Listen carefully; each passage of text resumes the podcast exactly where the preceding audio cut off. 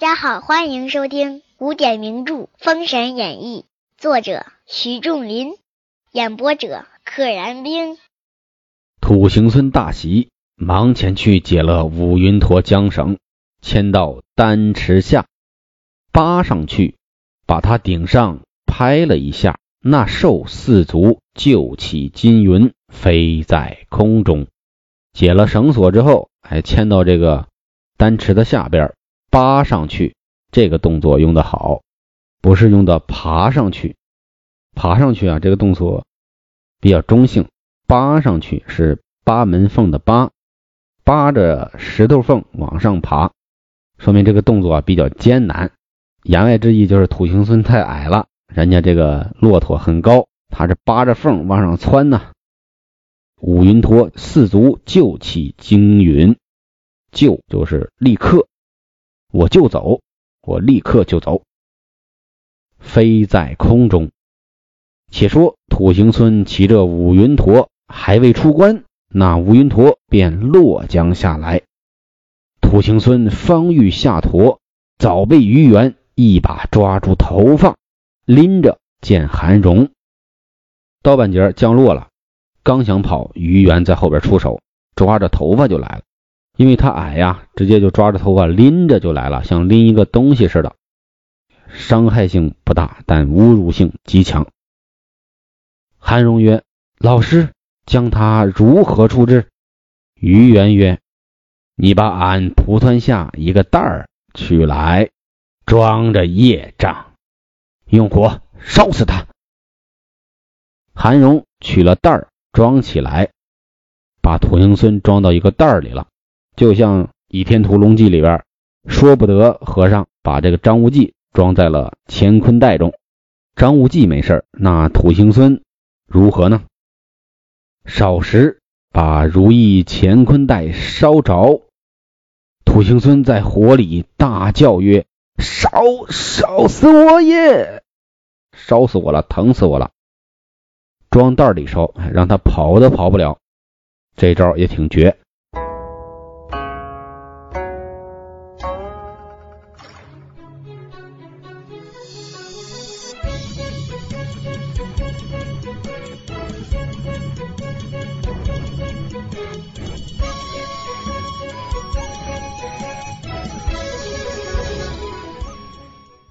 话说土行孙命在须臾。命在须臾之间，顷刻之间就有被杀的危险。只见巨留孙知徒弟有难，忙借纵力金光法来救。见于元正烧乾坤袋，巨留孙使一阵漩涡风，伸手连如意乾坤袋提了去。你烧火，我用旋风，唰把这个袋子一块带走了。还系起捆仙绳，将于元捆了，拿至周营见子牙。不但救徒弟，我还要把对手给捆来。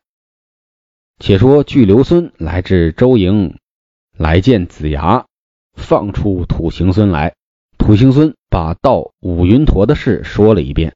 子牙言辞曰：“严厉的说，你违背主帅，暗行辱国之事。”立即斩首，只是用人之际，暂且戴罪立功。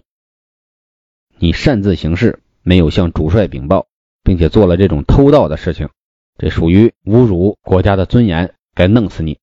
这都是狠话。巨留孙在这儿呢，而且邓婵玉也在呢，土行孙也立功不少，怎么可能杀了他呢？不过是用些话来敲打敲打，戴罪立功吧。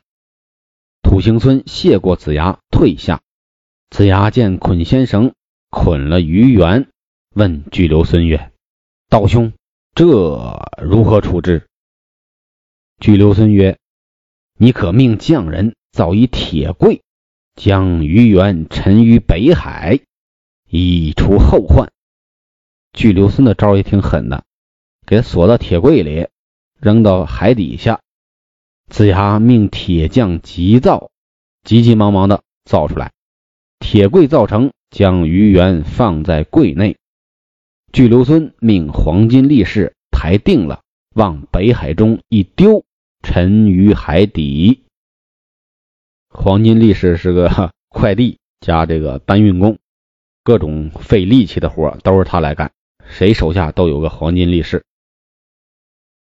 且说于元入于北海之中，铁柜亦是五金之物，况又丢在水中，此乃金水相生，反助了他一臂之力。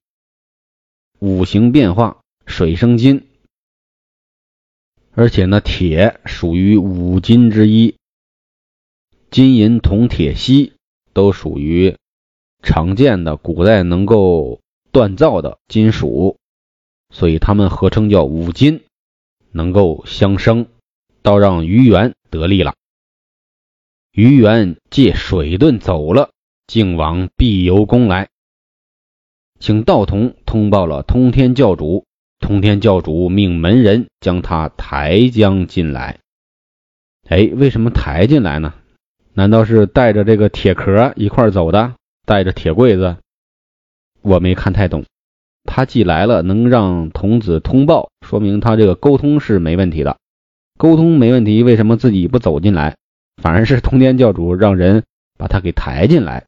是在柜子里锁着，还是说受伤很严重？语言不详。于元至宫前，向教主禀明姜子牙与巨留孙将他沉北海之事，我受屈了。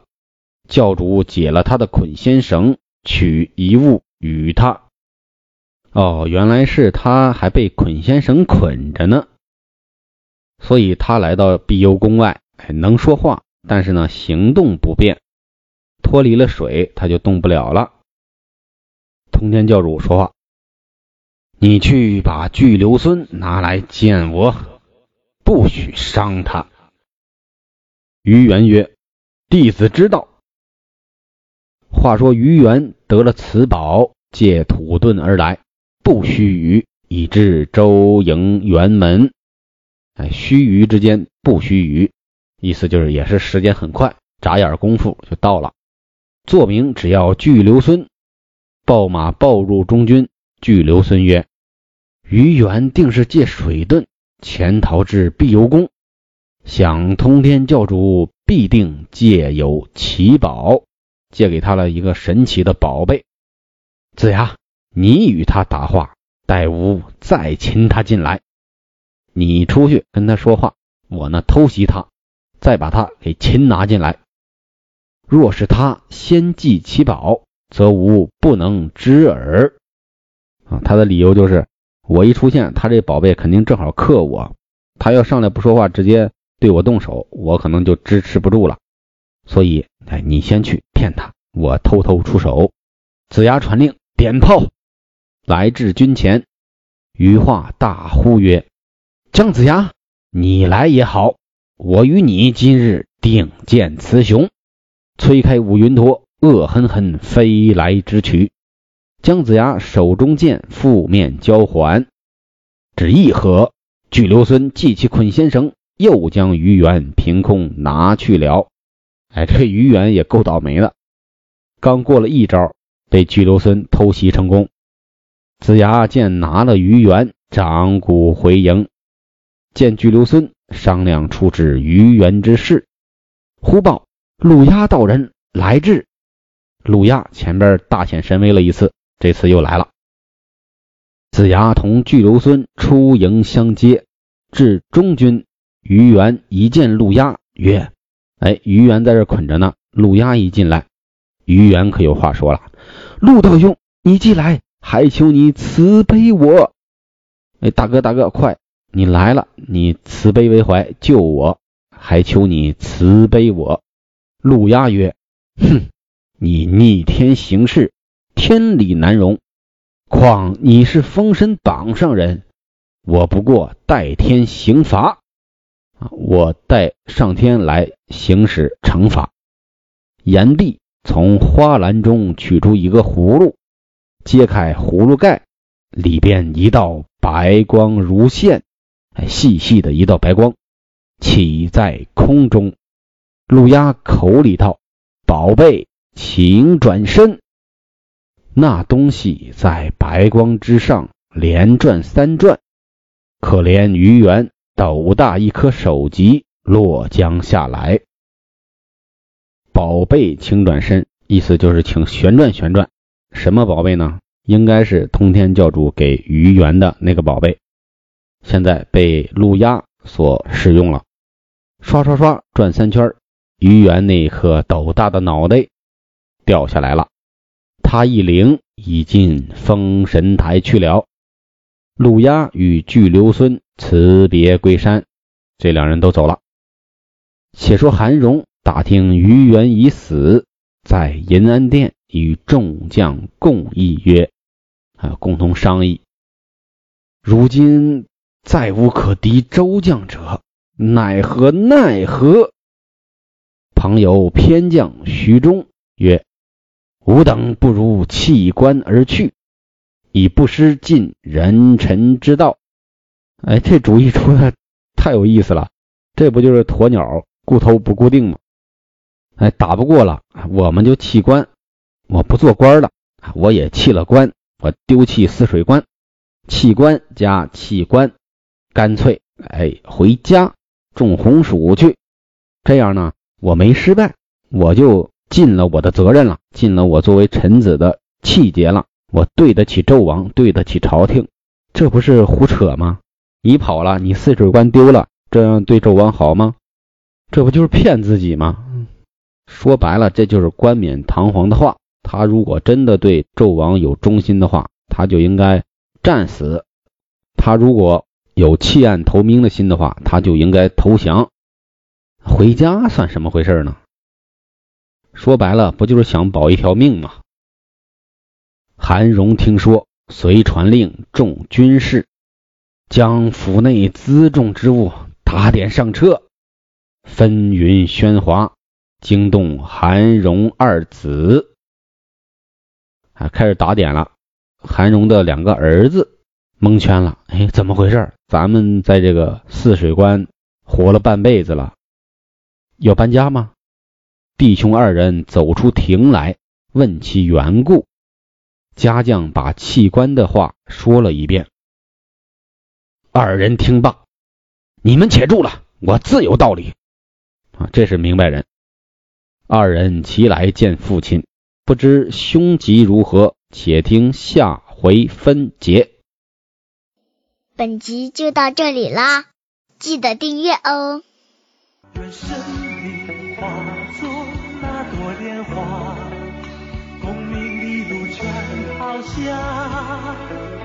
让百世穿梭神的逍遥。我辈只需都在世间潇洒。